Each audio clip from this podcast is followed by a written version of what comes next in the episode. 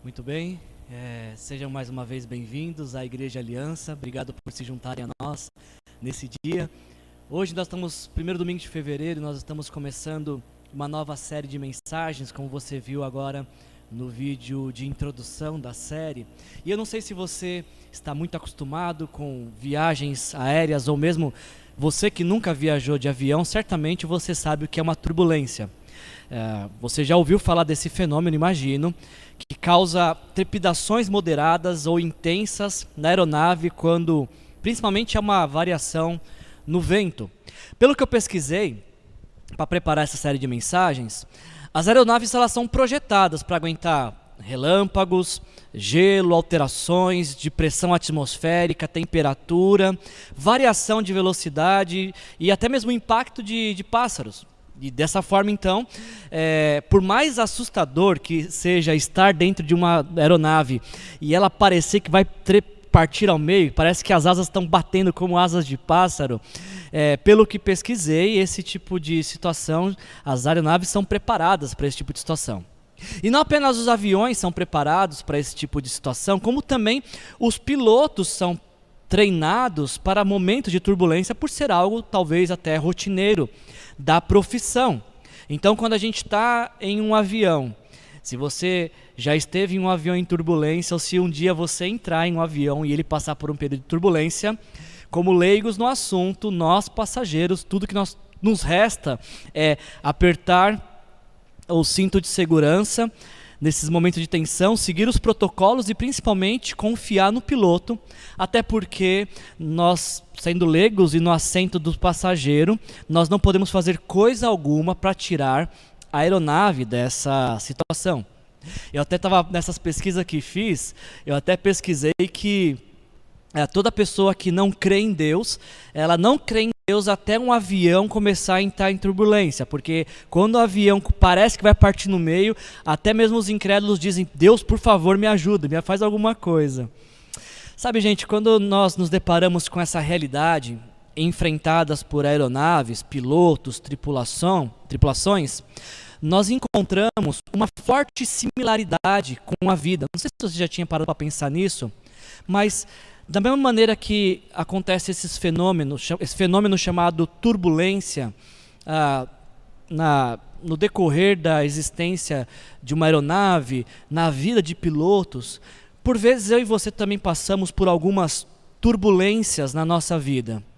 Não há como negar que na nossa vida também existe alguns períodos em que, que tudo parece que estamos diante de um céu lindo e azul, quando do nada do nada, sem aviso prévio, surgem relâmpagos, uma, uma brusca queda da temperatura espiritual, alterações de, da pressão circunstancial, variação na velocidade dos acontecimentos e até fortes e comprometedores impactos. E sabe, não é apenas aeronaves e seres humanos que passam por tribulações na vida, isso acontece também na vida de igrejas. Deixa eu te fazer uma pergunta. Você que é membro ou frequentador da Igreja Aliança Vista Verde, você sabe do que nós estávamos falando há um ano atrás? Em fevereiro de 2020, você se recorda qual que era o nosso tema, qual foi a série que nós trabalhamos? Em fevereiro de 2020, nós realizamos a série de mensagens Plano de Voo 2025. E naquela oportunidade, em fevereiro de 2020, nós estávamos compartilhando com a igreja uma visão que recebemos do Senhor. Que até o ano 2025, a Igreja Aliança seria uma igreja formadora de novos pastores e missionários, plantadora de novas igrejas, multiplicaria seus líderes e célula e faria novos discípulos de Cristo. E essa visão, ela não surgiu aleatoriamente, e nem mesmo veio do seu pastor que simplesmente comunicou a toda a igreja: olha, a partir de agora vai ser assim. Não, não foi assim que surgiu essa visão.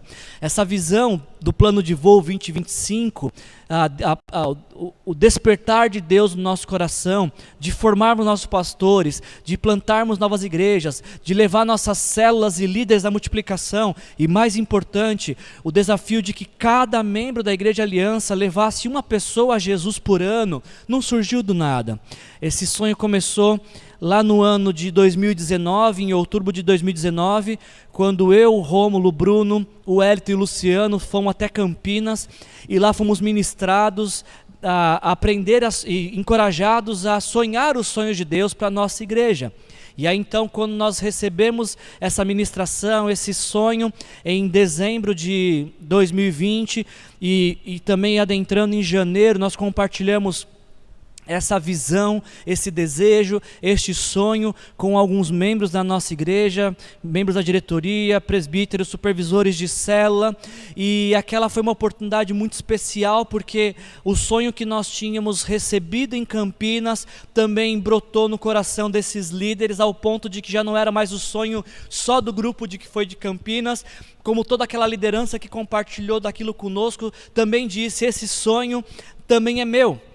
E nosso avião ele estava em pleno voo em 2020, até chegar uma forte turbulência chamada pandemia.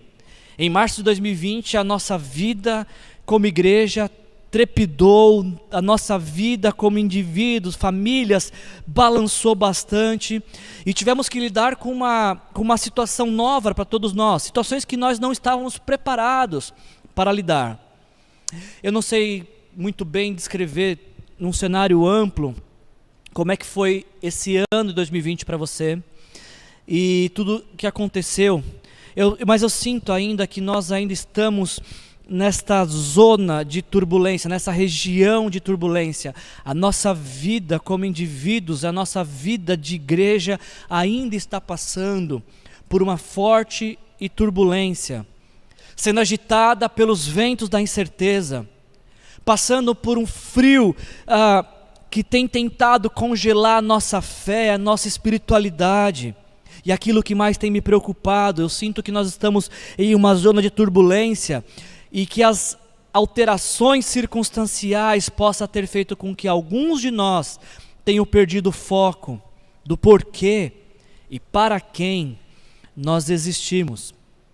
Se você é membro ou frequentador da Igreja Aliança Cristã e Missionária Vista Verde, eu tenho algo especial para te dizer nesse dia. Eu tenho algo que eu preciso dizer e eu queria que você gravasse isso em seu coração. Embora nós estejamos, passamos por uma forte turbulência e ainda estejamos vivendo um período turbulento, grave isso que eu vou dizer. A nossa rota não foi alterada a visão não foi apagada, o sonho continua sendo perseguido. Ainda vivemos sobre essa orientação de Deus, de que até 2025 formaremos novos pastores e missionários. Continuamos correndo atrás como quem tem um alvo para multiplicar nossos líderes de célula. Estamos com o nosso radar atento para oportunidades de plantar outras igrejas. E principalmente, não perdemos o foco de pensar nas pessoas com quem nós podemos compartilhar o Evangelho continua sendo um desafio, um encorajamento, uma meta, um desejo ardente em nosso coração que em cada ano, cada membro da Igreja Aliança tenha pelo menos uma pessoa para conduzir até as águas do batismo. E é por isso que eu vim com essa camisa, não sei se você vai lembrar dela, que uh, eu usei essa camisa na, na pregação de 2020, de fevereiro, falando do plano de voo e falando da importância de vestir a camisa. E passado um ano, em meia turbulência, eu continuo vestindo a mesma camisa. E eu quero saber se você também está vestindo essa camisa. Se você também está comprometido com essa causa se apesar da turbulência, da trepidação, das incertezas, do frio, se você continua vivo, firme, com os pés firmados nesta convicção de que Deus tem um sonho para nós, para nós, como igreja. E sabe, gente, não é, não é surpresa o que nós passamos. No ano que nós recebemos essa revelação de Deus, esse sonho de Deus, duas pessoas diferentes vieram me contar que tiveram o mesmo sonho de que o lugar para onde Deus estava nos levando era um lugar maravilhoso, era um lugar indescritível, porém no meio do caminho aconteciam diversas coisas que nos atrapalhariam na jornada. E quando essas duas pessoas me contaram essa visão de Deus, essa revelação de Deus, é, a melhor imagem que descreve para mim esta revelação que nós recebemos de Deus é esse desenho que vocês estão vendo. E naquela, na primeira série do ano, eu abri o ano de 2020 falando isso com vocês. Quando Deus nos faz sonhar, Ele também nos capacita para vencer todos os obstáculos, até que a sua promessa se realize em nossas vidas. Se você ver a imagem, você vai ver que 2020 a gente estava todo feliz, é, a todo vapor, e na sequência há um grande desfiladeiro. Para nós, esse desfiladeiro chama-se pandemia. Porém, perceba que o gráfico continua, o desenho continua, e apesar de perseguições, apesar de dificuldades, apesar de empecilhos, de percalços no meio do caminho, de dor, nós vamos seguir firmes, continuando perseverando naquilo que o Senhor nos confiou, nos direcionou a viver como igreja. E eu queria então convocar ou talvez melhor dizendo, eu queria relembrar e reafirmar o voto que nós fizemos como igreja Aliança Cristã Missionária Vista Verde. Se você é membro dessa igreja, essa não é uma, uma, uma mensagem nesse início de conversa, esse, essa parte do que eu estou falando, ela não é para pessoas que estão passando ao nosso redor, que já ouviram falar a nosso respeito. Essa é uma mensagem para membros para pessoas que dizem sou membro da Igreja Aliança Vista Verde. A Igreja Aliança Vista Verde é minha igreja. Se a Igreja Aliança Vista Verde é a sua igreja, então existe uma expectativa sobre a sua vida. Há necessidade de você, assim como eu e outros líderes, vestir a camisa da igreja e poder correr junto atrás dessa visão, perseguirmos esse sonho de Deus para a nossa vida. Assim como nós temos falado, e vocês viram no vídeo de introdução da série, toda vez que nós passamos por turbulência, não, há, não nos resta outra alternativa a não ser apertar o cinto, seguir os protocolos e confiar no piloto. Então, nesse mês de fevereiro, nós vamos realizar essa série, Turbulência. O justo viverá pela fé. E nesse mês de fevereiro, junto com você, eu quero também apertar os cintos. Ou seja, eu quero me posicionar, eu quero me manter firme na posição, no lugar que Deus me conferiu dentro dessa família chamada aliança. Junto com você, eu quero seguir os protocolos, que seria um simbolismo para falarmos de sermos orientados por Deus, pela palavra de Deus e pelo fluir do Espírito Santo em nossas vidas. A Igreja Aliança está sendo relembrada, reconvocada, sendo convidada a reafirmar seu voto de confiar no piloto. Deus é o piloto da nossa igreja. Deus é o piloto da sua vida? Você pode afirmar que Deus é o piloto da sua vida? Diga então onde você está: Deus é o piloto da minha vida. Eu confio os cuidados da minha vida ao Senhor. E numa turbulência, se a sua vida é um avião e está passando por turbulência, confie no piloto, confie em Deus, porque Ele é poderoso para nos tirar de toda e qualquer turbulência. Nós vamos passar por essa turbulência, ela vai passar. E aqueles que confiam no Senhor vão sair dela ileso. Eu não estou falando que a gente não vai passar por dificuldades, mas eu estou falando que o Senhor vai nos tirar delas. De forma que todas as dificuldades que nós tivemos nesse tempo de turbulência vão apenas para nos recordar do quanto Deus é bom e de, da maneira como Ele manifestou seu poder e graça em nossas vidas turbulência. O justo viverá pela fé. Esse é nosso tema de mensagens, a nossa série de mensagens do mês de fevereiro. E para nos ajudar nessa reflexão, nessa busca por Deus, nessa compreensão do que o Espírito Santo quer ministrar às nossas vidas, nós vamos nos debruçar e meditar no livro de Abacuque, um profeta que passou por diversas turbulências, mas confiando em Deus, ele conseguiu enxergar que em algum momento Deus o livraria e o tiraria de um período turbulento. Se você sente que a sua vida está passando por uma turbulência, se você, assim como eu, percebe que a nossa igreja também passa por uma turbulência, que o mundo está passando por turbulência, esse é o tempo que nós temos que depositar nossa fé em Deus, que como um habilidoso piloto de avião pode nos tirar dessa situação. A minha oração é que o Espírito Santo nos dê discernimento, que o Espírito Santo quebrante o nosso coração e nos inspire a compreender e viver esta palavra. O tema da nossa mensagem hoje é turbulência, o justo viverá pela fé. Nós vamos falar sobre turbulência à vista, baseada no livro de Abacuque, capítulo 1, versículos de 1 a 11, e eu peço então que você me acompanhe nessa leitura. Abacuque 1, de 1 a 11.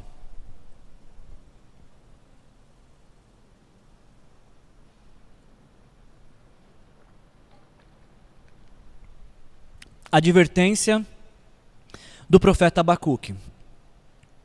Até quando, Senhor? Até quando clamarei por socorro sem que tu me ouças? Até quando gritarei a ti violência sem que me traga salvação?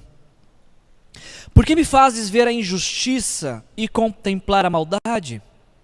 A destruição e a violência estão diante de mim. Há luta e conflito por todo lado. Por isso a lei enfraquece e a justiça nunca prevalece. Os ímpios prejudicam os justos e assim, assim a justiça é pervertida. Versículo 5 diz: Olhem as nações e contemplem-nas. Fiquem atônitos e pasmem, pois no dia de vocês farei algo que não creriam se lhes fosse contado. Estou trazendo os babilônios, nação cruel e impetuosa, que marcha por toda a extensão da terra para apoderar-se de moradias que não lhes pertencem. É uma nação apavorante e temível, que cria sua própria justiça e promove a sua própria honra. Seus cavalos são mais velozes que os leopardos, mais ferozes que os lobos no crepúsculo.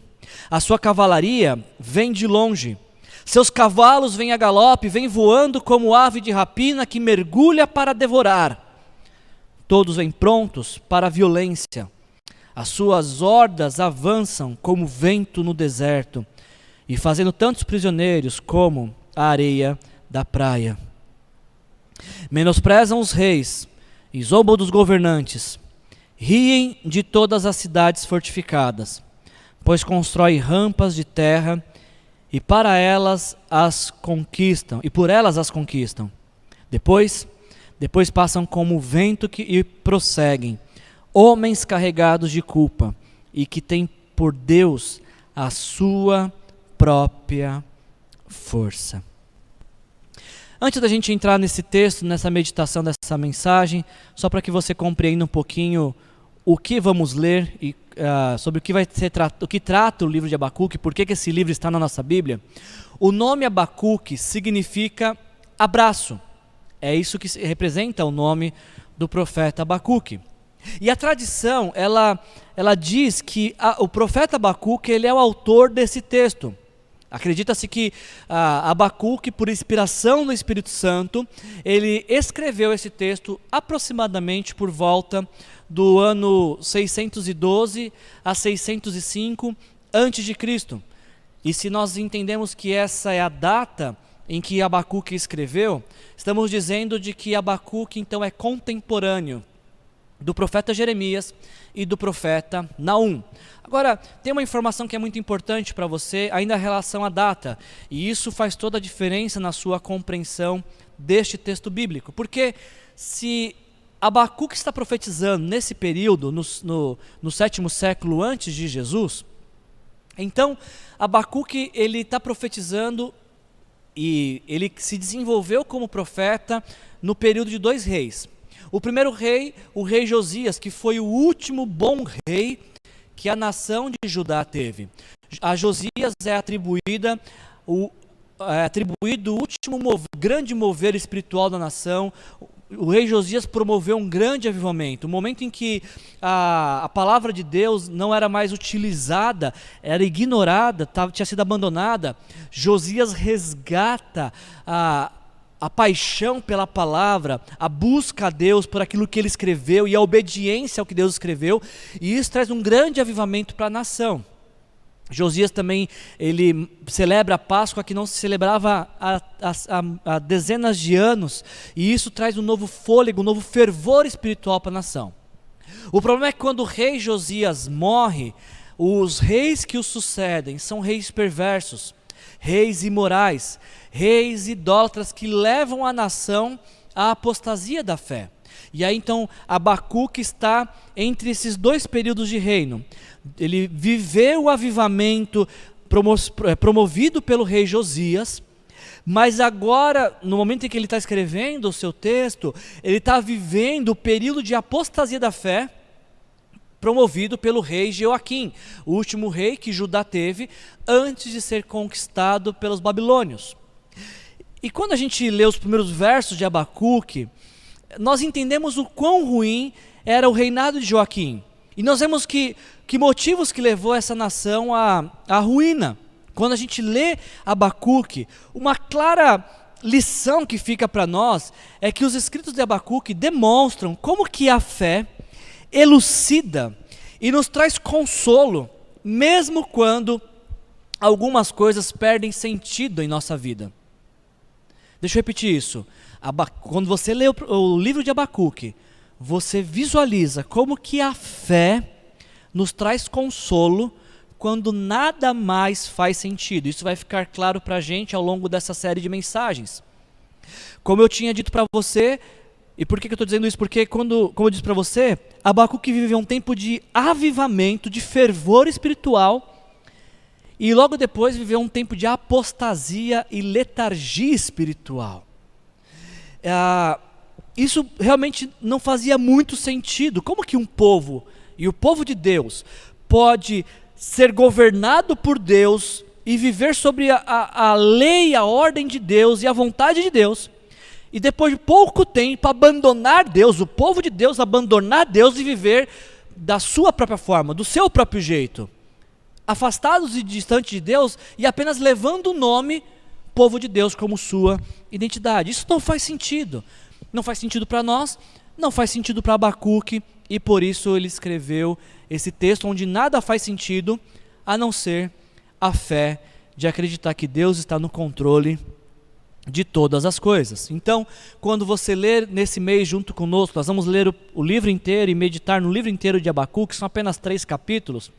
Quando a gente acaba de fazer a leitura nesse mês, a minha a minha, minha, minha, meu desejo, a minha oração é que o Espírito Santo venha nutrir nosso coração com essa certeza, essa convicção de que Deus e apenas em Deus encontramos paz, segurança e esperança, mesmo que nada mais ao nosso redor faça sentido. Se você entende que a sua vida está passando por uma forte turbulência, se você percebe que algumas coisas não fazem sentido ou, ou até mesmo carecem de explicações melhores. Se porventura você está cansado, triste, se sente sobrecarregado, abatido, desanimado, se você vive um tempo onde muitos estão esmorecendo da fé, esfriando, ao ponto de tratarem o pecado com naturalidade, essa é uma palavra de Deus para a sua vida. O livro de Abacuque é um livro de Deus para a sua vida. Porque no livro de Abacuque, nessa, nessa meditação, nessa busca, receberemos um novo fôlego de Deus. Estamos diante de uma mensagem que foi inspirada pelo Espírito Santo. Então, creio que o Espírito Santo soprará sobre nós um novo tempo de Deus. Por isso, abra seu coração e seja transformado por aquilo que Deus quer fazer em nossas vidas, em nome de Jesus. Pensando um pouquinho no texto que nós lemos, ah, não conseguimos deixar de, de sermos impactados por essas primeiras palavras de Abacuque, esse senso de indignação, quando Abacuque fala por três vezes, até, por duas vezes, até quando, Senhor? Até quando, Senhor? O, o, o profeta Abacuque, ele, ele começa o seu escrito desabafando com Deus. E não tinha nem como ser diferente, porque ele estava, como falei para vocês, ele estava vivendo numa sociedade corrompida, numa uma sociedade injusta, numa sociedade aposta, numa sociedade que abandonou Deus para viver a sua própria vontade, os seus próprios prazeres. Uma sociedade que tem um estilo de vida que não condiz com a fé que professam ter. E o que nos chama a atenção logo no início dessa, dessa leitura é que quando Abacuque diz até quando, até quando, quando ele manifesta esse senso de indignação, perceba que Abacuque não vai em uma praça pública, aos, debaixo dos holofotes, gritar até quando, vociferar a sua indignação. Abacuque ele não vai para as redes sociais de sua época para mostrar o quanto ele está indignado. Perceba logo no início que esse até quando de Abacuque tem endereço. Tem uma pessoa para quem ele está direcionando essas palavras. Abacuque, quando ele está uh, indignado e quando ele está desabafando, o derramar do seu coração tem um único endereço, que é o Deus da sua vida. Você entendeu isso? Quando Abacuque está indignado, a sua indignação é expressada a Deus. Ele dirige a Deus e fala: Deus, até quando? O clamor do profeta é realizado para Deus. Ele busca em Deus essa solução. Ele não fica murmurando, reclamando da vida, de que a vida é tudo ruim, as pessoas fazem tudo errado. Não, a, a, queixa dele, a indignação dele e o clamor por uma mudança é direcionada a Deus. A expectativa dele está em Deus, naquilo que Deus pode fazer. É para Deus que Abacuque diz: até quando, Deus? Até quando essas coisas vão continuar desse jeito?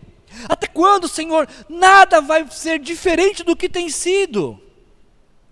Para Deus ele faz essa reclamação. E pode ser que nós muitas vezes perdemos o foco e a nossa, nossa indignação, a gente acaba usando fóruns errados, a gente direciona, por exemplo, às vezes indignação para pessoas que não estão nem aí com a nossa indignação. E o que pode ser ainda pior, pessoas que não têm como resolver. Ou, se não, ficamos indignados e viramos murmuradores. E ficamos reclamando e murmurando, e até quando, até quando, mas sem nos movermos para a mudança também. Logo de início, o que vemos nos primeiros versos é que a, o, o, clamor de Abacuque, a indignação de Abacuque, ela tem endereço. Ela tem uma pessoa em alvo, que é Deus. Senhor, até quando? Outra coisa que me chama a atenção ao ler os primeiros versos de Abacuque, é justamente esse inconformismo com a situação que ele estava vivendo. Abacuque não trata a violência do seu mundo como algo aceitável e rotineiro, do tipo, ah, diariamente as pessoas são assaltadas, diariamente pessoas só passam por brutalidade, diariamente pessoas passam por causa de racismo, de, de, de, de maus tratos, então é normal. Não, não é normal, não é. Abacuque não aceita o mal de sua época como normal. Ele não acha normal os casos de corrupção do seu governo. Ele não acha normal ah, os seus governantes governarem de forma desastrosa a nação. Não, não é normal. Abacuque não acha normal que pessoas sejam consideradas de acordo com a sua condição socioeconômica. Não, não é. O grito do coração do profeta, essa indignação, ela vem de dentro para fora, numa, numa forma de resistir e a, de, de tornar isso aceitável. Ele clama e se digna para não deixar que seu coração se acomode e trate como normal as injustiças, a maldade, a imoralidade no mundo. Por que, que Abacuque fica tão indignado? Afinal de contas, não é assim que o mundo é mundo desde sempre. Sim, o mundo é mundo igual nós conhecemos desde sempre. Talvez avançamos em tecnologia, mas somos iguais no que diz respeito à moralidade, à corrupção, à, à questão da ética. O mundo é exatamente do mesmo jeito. O mundo sempre foi assim, mas isso não significa que nós temos que aceitá-lo e aceitá-lo como normal e nos ficarmos indignados com isso. Nós temos que também nos indignar, e a nossa indignação tem que falar pra, direcionada, ser direcionada para Deus, pedindo, Deus, por favor, mude essa situação. Abacuque fica indignado e ele clama para Deus. E a indignação de Abacuque é justamente porque ele conhece a vontade de Deus. E ele sabe que o mundo em que ele vivia não era o mundo que Deus tinha idealizado. O povo que se chamava povo de Deus não era um povo que se parecia com o povo de Deus. Então não se pode aceitar com normalidade isso. A indignação, como fruto de uma consciência que conhece a vontade de Deus, ela deve nos colocar de joelhos, em clamor, em súplicas a Deus. Se nós conhecemos a vontade de Deus, se nós desejamos o reino de Deus entre nós, nós também temos que dizer até quando, Senhor? Até quando, Senhor, nós não vamos poder mais abraçar pessoas? Até quando? Até quando, Senhor, até quando nós veremos a fé ser tratada como um objeto de consumo religioso para transformar a minha vida melhor? Até quando? Até quando, Senhor, nós vamos ver poucos, pouquíssimos, se comprometendo com a missão, com o reino? Até quando? Até quando? Até quando vamos aceitar com naturalidade casamentos de aparência? Filhos largados à sua própria sorte? Até quando? Até quando nós vamos ver o dinheiro ser Deus na vida de muitos? Até quando vamos aceitar ser governados pelo dinheiro? E deixar que o dinheiro alcance status de divindade em nossa vida? Até quando? Até quando, Senhor? Até quando nós vamos ver governantes governarem por seus próprios interesses e achar que é normal isso? Até quando? Nós também precisamos deixar que o nosso coração seja inflamado por uma indignação santa. Uma indignação que compara a vontade de Deus com aquilo que tem sido vivido. E se essas duas realidades não são iguais, nosso coração também tem que ficar indignado. E a primeira indignação tem que ser com nossa própria vida. Porque é muito fácil ficar indignado com a vida do outro e falar: olha lá como está vivendo. Você fica indignado com a sua vida? Algo em sua vida te causa indignação? De dizer, Senhor, até quando que eu vou viver desse jeito? Algo precisa ser diferente da minha vida. Algo precisa mudar que a primeira indignação sua seja com você, com a sua vida e aquilo que você está vivendo em desacordo com a vontade de Deus. Porque quando nós ficamos indignados com uma vida que não condiz com os planos de Deus, este é o início do processo de transformação. Este é o início de uma nova vida. Ainda avançando no texto, é, o profeta Abacuque, ele diz para o Senhor, Senhor, até quando? Ele faz essa queixa ao Senhor de como o mundo estava existindo, da, como que os injustos, os perversos estavam prevalecendo sobre os justos. E quando Abacuque direciona esse clamor a Deus, nós vemos duas lições importantes acontecendo que sobre oração, isso nos ensina muito nesse texto. A primeira coisa que nós aprendemos com Abacuque, com esse clamor de indignação de Abacuque, é que nenhuma oração fica sem ser ouvida por Deus. Deus ouve todas, absolutamente todas as orações. Qualquer pessoa no mundo que disser, meu Deus, me ajude, me socorra, por favor, me salva, Deus ouve essas orações. Não há uma única oração que Deus não ouça. E mais, toda oração que Deus ouve, ele responde. Essa é a primeira lição básica sobre oração nesse texto de Abacuque. Agora, a segunda lição que geralmente é descartada é que nem sempre Deus responde às orações, às nossas orações, como nós esperávamos que Ele respondesse. Você entendeu isso? Deus ouve e responde todas as orações, mas nem sempre a resposta que Deus dá às orações são as, as respostas que nós esperávamos, ou do jeito que nós queríamos que Ele respondesse. Abacuque está indignado com aquilo que está acontecendo no Reino do Sul, em Judá, com o que acontece nas ruas de Jerusalém.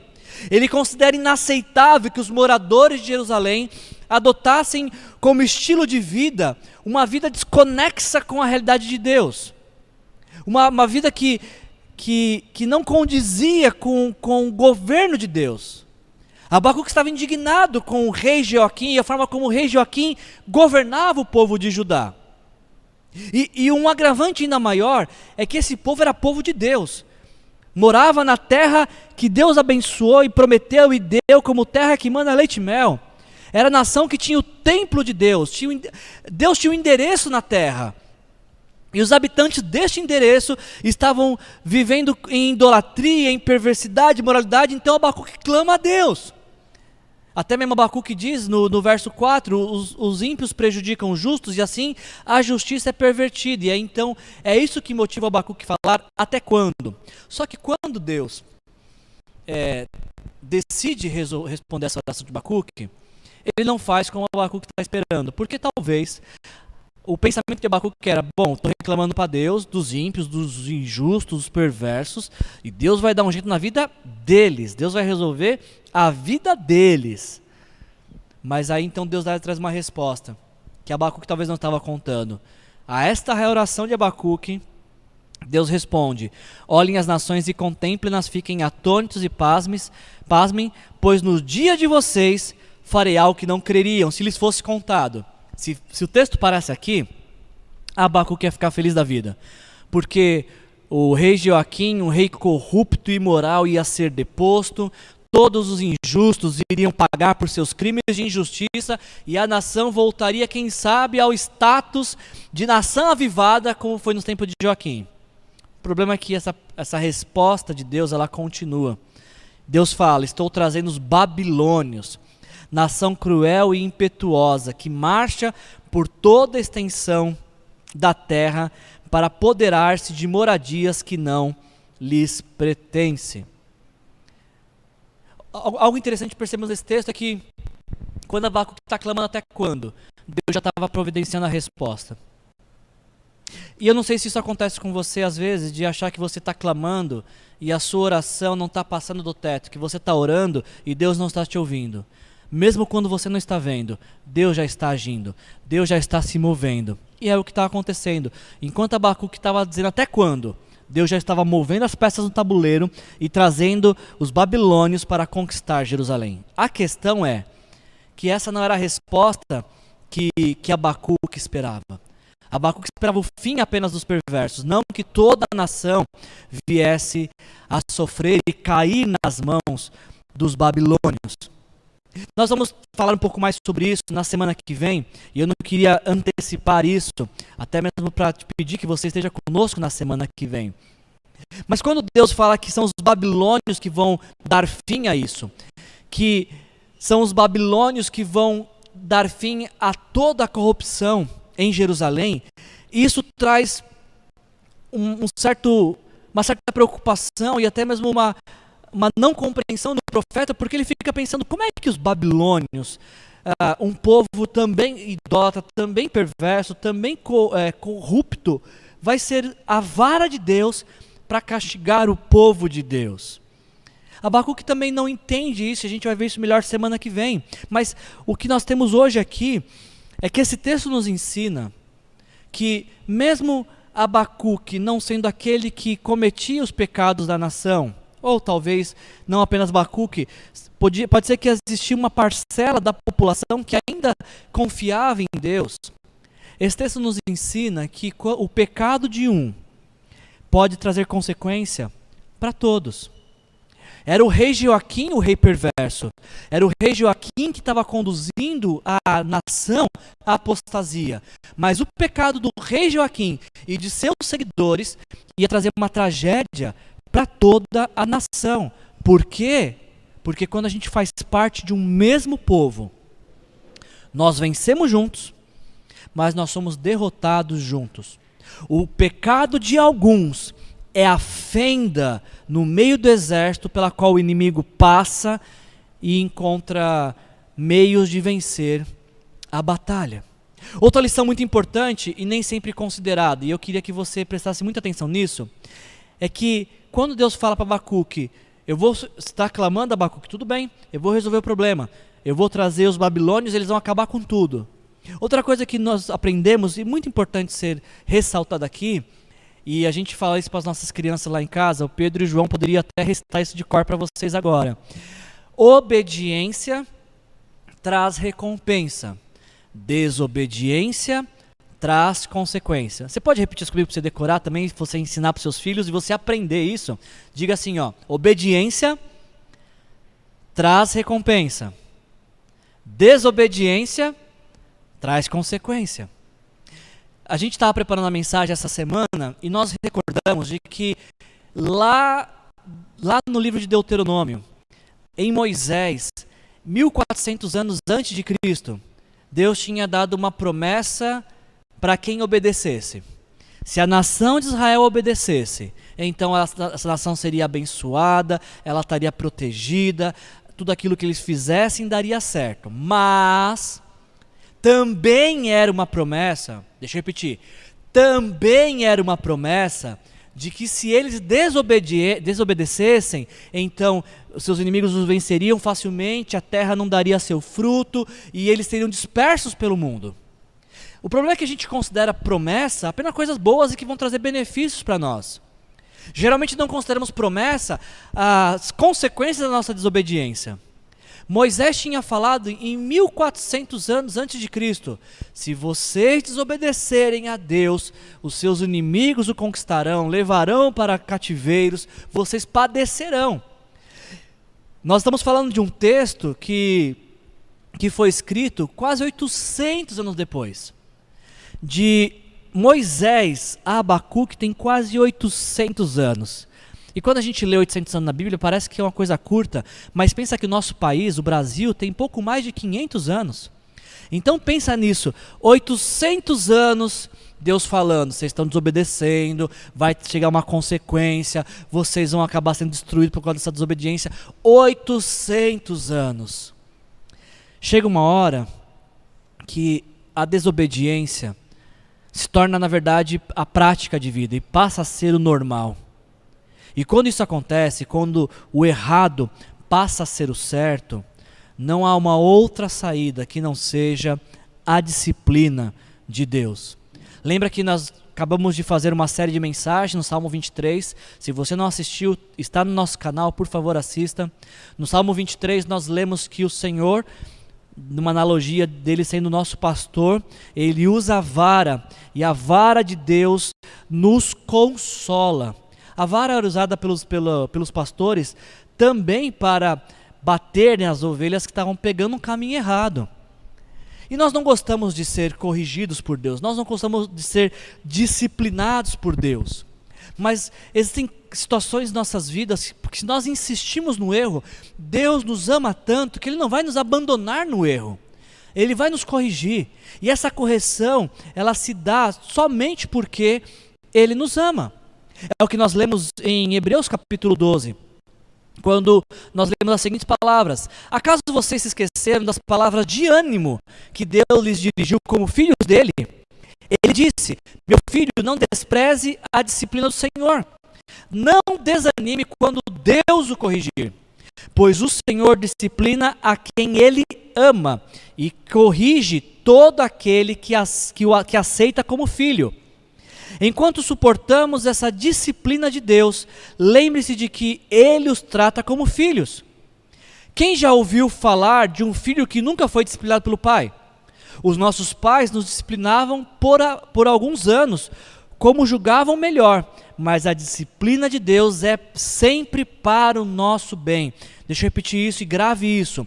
A disciplina de Deus é sempre para o nosso bem a fim de que, qual a, o propósito de Deus nos disciplinarmos? Disciplinar, para que participemos de sua santidade. Uau!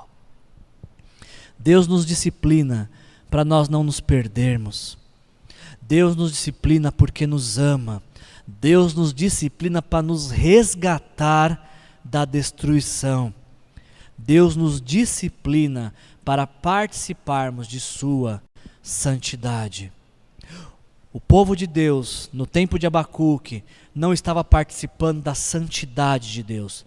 Não vivia como um povo santo, santo no sentido de separado, dedicado, cheio de Deus. Então Deus traz a Babilônia para disciplinar o povo, para corrigir a rota do povo, para dar fim àquela vida sem Deus. Por vezes eu e você somos disciplinados e essa disciplina de Deus visa a nossa restauração. Porque se Deus não nos disciplinasse, nós seríamos largados aos nossos próprios erros. E quando Deus traz a disciplina, embora essa disciplina possa trazer sofrimento também, e às vezes sofrimentos de diversas explicações, há uma única resposta capaz de trazer cura ao sofredor. Em 2 Coríntios, capítulo 2, versículos 1 e 3, nós lemos as seguintes palavras: Bendito seja o Deus e Pai de nosso Senhor Jesus Cristo, o Pai das misericórdias e Deus de toda consolação, que nos consola em todas as nossas tribulações, para que com a consolação que recebemos de Deus, possamos consolar os que estão passando por tribulação.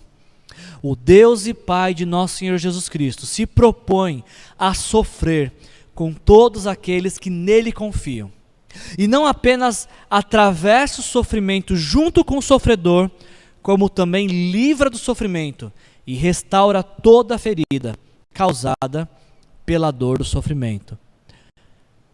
No tempo de Abacuque, o povo de Deus estava sendo disciplinado, e aquela disciplina causaria dor. Mas o Deus que nos ama se, propõe a, se propôs a passar pelo sofrimento com aquele povo para curá-los e tirá-los do sofrimento e quando eles fossem saíssem do sofrimento e da disciplina, eles pudessem consolar outros que estivessem passando por aquele momento e experimentar, passar a experimentar da vida que Deus tinha para eles. Isso acontece também comigo e com você. Com Cristo nós podemos viver dentro do sofrimento, sem que o sofrimento viva dentro de nós. Eu queria encerrar essa história, essa mensagem de hoje, é, considerando de que Abacuque ele fica indignado com a maldade, com o sofrimento, com a injustiça do seu tempo. E é, é interessante pensar dessa indignação de Abacuque, porque o mundo não era para ser assim. Abacuque fica tão indignado porque o mundo em que ele vive não, não, não, não, não é como deveria ser. E é curioso pensar, né? Como, por que, que o mundo de Abacuque e o nosso não é como deveria ser. Não sei se dentro do seu coração também tem essa indignação. Poxa, não está certo, isso não é possível que, isso, que esse mundo seja desse jeito. Tem algo errado. E sim, tem algo errado. E quando a gente se volta para as páginas da Bíblia, a gente vê o quanto errado está, porque a Bíblia ele é o único livro na história da humanidade que se propõe a contar o início e o fim da história da humanidade. E quando a gente abre a Bíblia, as primeiras palavras que nós encontramos em Gênesis capítulo 1, versículo 31 é que Deus viu tudo que havia feito e tudo havia ficado muito bom. Quando Deus cria todas as coisas, tudo é muito bom. O mundo que Deus criou era para ser um mundo muito bom. O projeto de Deus para o mundo, para a vida, para o casamento, para a criação de filhos, era um projeto muito bom. Agora, o curioso é que quando você vai para as últimas páginas da Bíblia, que estão contando o final da história da humanidade, nós lemos em Apocalipse 21, 5: Estou fazendo novas todas as coisas. A pergunta é: se Deus criou algo, tudo, criou, tudo que Deus criou foi muito bom mas no final da história ele precisa fazer tudo de novo? O que, que aconteceu no meio da história para que Deus tivesse que chegar ao final da história e recriar tudo de novo, para que tudo fosse muito bom? É justamente nesse meio da história que nós estamos. Nós estamos vivendo entre o mundo criado perfeito com Deus, que se deteriorou para que Deus tenha que criar um novo mundo. E a pergunta é: o que, que trouxe tanta desgraça para o mundo? Por que, que esse mundo é tão ruim desse jeito? Por que, que o tempo de Abacuque, o nosso tempo, é um tempo de indignação mesmo, porque de um mundo que não é como deveria ser? E a resposta de, o que aconteceu entre o que Deus criou e a nova criação que Ele irá criar é o pecado. A Bíblia nos diz que neste meio do caminho entrou o pecado na história humana. E o pecado, ele deteriorou a criação de Deus, porque quando o pecado entra no mundo, cada ser humano não vive mais para Deus e de acordo com a sua vontade. Cada ser humano, por conta do pecado, vive para si e de acordo com a sua própria vontade. E vontade que sempre vai levar a humanidade para longe de Deus. O mundo não é, não, não é como deveria ser, porque vivemos numa, num mundo caído, num mundo que tem uma, é, influenciado por essa natureza pecaminosa. Abacuque fica indignado com isso, porque ele vê como que o pecado tem deteriorado a sua nação. Agora, embora Abacuque não tinha essa resposta, mas eu e você temos, é que diferente de Abacuque, eu e você temos uma informação que Abacuque não tinha. Sim, o mundo não é como deveria ser. Vive sob a influência do pecado, mas no primeiro século, no primeiro século, Deus envia Jesus ao mundo para morrer pelos pecados da humanidade. E quando Jesus morre pelos pecados da humanidade, todo aquele que se arrepende de seus pecados e entrega a vida para Jesus, passa a viver de uma nova perspectiva, passa a viver com a natureza de Deus, passa a viver a vontade de Deus pelo poder do Espírito Santo. Isso aqui é fantástico, gente, porque a oração de Abacuque, até quando, Senhor? Até quando clamarei por socorro sem que tu me ouças? Essa oração é respondida na cruz do Calvário. Porque na cruz do Calvário, Jesus vem ao mundo para nos socorrer. Se nós fizermos a mesma oração, até quando, Senhor, clamarei por socorro sem que tu me ouças? O Senhor diria: Eu já te ouvi e já respondi. Enviei Jesus ao mundo para te socorrer, para mudar a sua vida, para mudar a sua história, para que você possa se arrepender dos seus pecados, ser restaurado e reconectado com Deus. Abacuque ainda orou no sétimo século, no sexto, sétimo século antes de Cristo, até quando gritaria a ti violência sem que traga salvação? Essa oração é respondida na cruz, porque na cruz Deus enviou Jesus ao mundo para nos trazer salvação. Quando Jesus vem ao mundo, ele desfaz toda a obra do pecado para nos dar a vida que tinha sido projetada por Deus lá no início da criação. Uma vida que nós começamos a experimentar de alguns relances, alguns, alguns pequenos temperos dessa vida que será eterna. Mas para aquele que entrega a vida para Jesus, a eternidade já começa agora. O mundo continua com pessoas violentas, o mundo continua com pessoas impuras, é, imorais, o mundo continua com pessoas corruptas, sim, mas aqueles que se rendem a Jesus e entregam a Jesus não, não fazem mais parte do grupo dos corruptos, justamente porque se renderam a Jesus. Aqueles que se renderam a Jesus já não fazem mais parte do grupo dos violentos, porque agora são pacificadores pelo poder do Espírito Santo. Aqueles que se renderam a Jesus já não são mais os injustos, porque pelo poder do Espírito Santo praticam a justiça de Deus. Aqueles que se renderam a Jesus já não estão contados mais com os perversos, porque pela graça de Jesus estão sendo transformados dia após dia. E aqueles que se renderam a Jesus são usados por Deus para trazer luz a esse mundo de trevas. A pergunta que eu te faço para encerrarmos essa mensagem nesta manhã é de qual grupo você faz parte? Do grupo que teve uma experiência com Deus ao se entregar sua vida para Jesus? Ou ainda do grupo que tem promovido e, e potencializado o mal no mundo? Porque no mundo só existem dois tipos de pessoas: as que se renderam a Jesus e vivem pelo poder do Espírito Santo, e aquelas que vivem para si mesmas e pelo poder e influência do diabo de qual grupo você faz parte. Hoje mesmo você pode entregar sua vida para Jesus. Você pode dizer: Senhor Jesus, eu queria que esse meu até quando se encerrasse hoje e que no Senhor eu encontrasse socorro e salvação. E você pode fazer isso. Lembra que eu falei? Não existe oração que Deus não responda. E essa é a principal oração que Deus gosta de responder.